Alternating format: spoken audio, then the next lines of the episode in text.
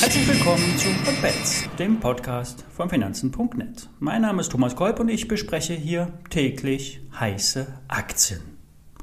Hotbets wird präsentiert von Finanzen.net. Zero, dem neuen Broker von Finanzen.net, handle hier komplett gebührenfrei direkt aus der Finanzen.net App oder über die Webseite finanzen.net slash zero. Bevor wir starten, der bekannte Risikohinweis.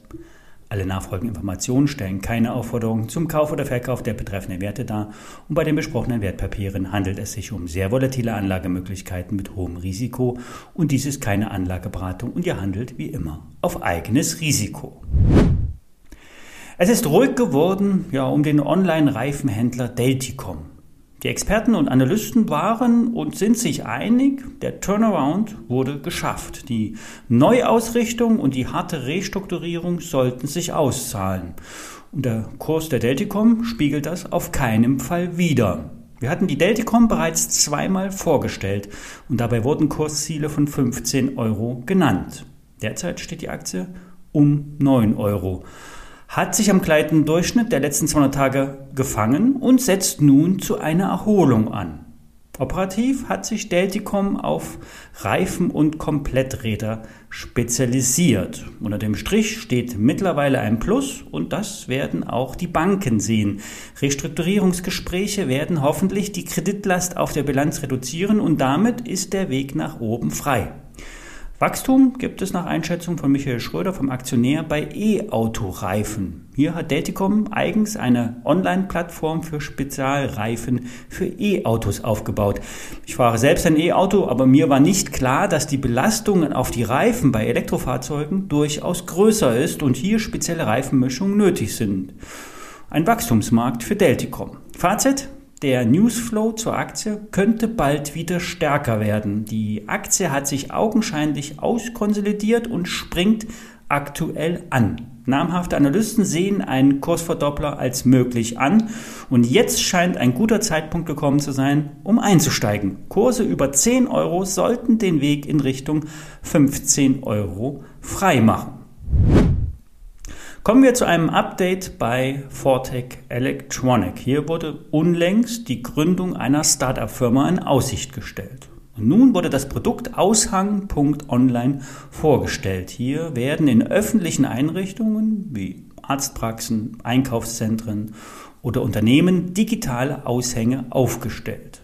Jeder kennt diese Screens an den U-Bahnen, doch die Technik hier ist oldschool. Die Zukunft sind hochauflösende Displaylösungen, die digital bespielbar sind und das Ganze mit relevantem Content. Es gibt unzählige Orte, Orte an denen äh, Terminals aufgestellt werden können. Und ihren Ursprung hatte die Idee bei Schulaushängen. Keine Standalone-Lösung mehr, sondern digital bespielbare Inhalte, remote aufspielen und auf vernetzte Screens ausliefern. Klingt gar nicht so revolutionär, doch für Fortec bringt das Hardware- und Softwareverkäufe zusammen. Fortec kann Displaytechnik verkaufen und über Softwarelösungen laufende Einnahmen generieren. So ist ja mittlerweile gängig, dass Softwarefirmen von Einmalverkäufen auf Abo-Modelle umstellen und dann zwar niedrigere, aber regelmäßig wiederkehrende Einnahmen haben.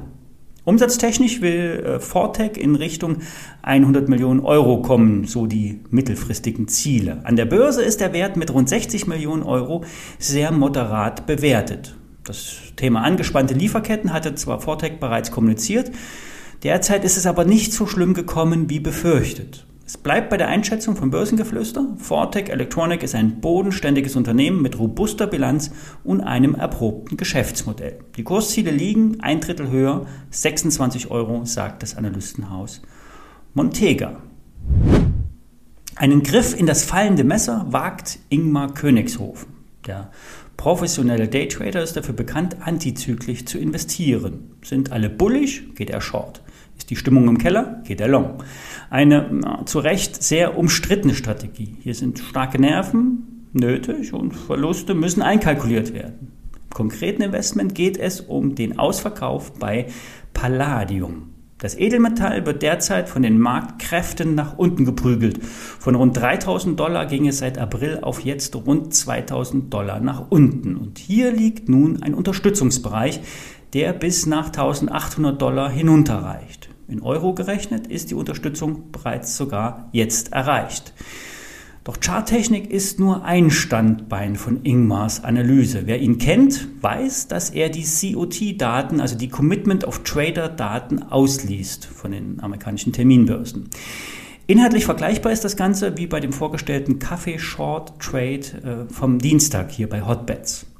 Bei dem Palladium Long Trade geht es um die Einschätzung, dass die Produzenten und Einkäufer, die sogenannten Commercials, in einem sehr seltenen Umfang long sind. Eigentlich sichern sich die Produzenten gegen fallende Kurse ab und sind eher netto short. Doch jetzt sind sie erstmals netto long. Das heißt, die Insider sehen eher keine weiteren Kursverluste bei Palladium.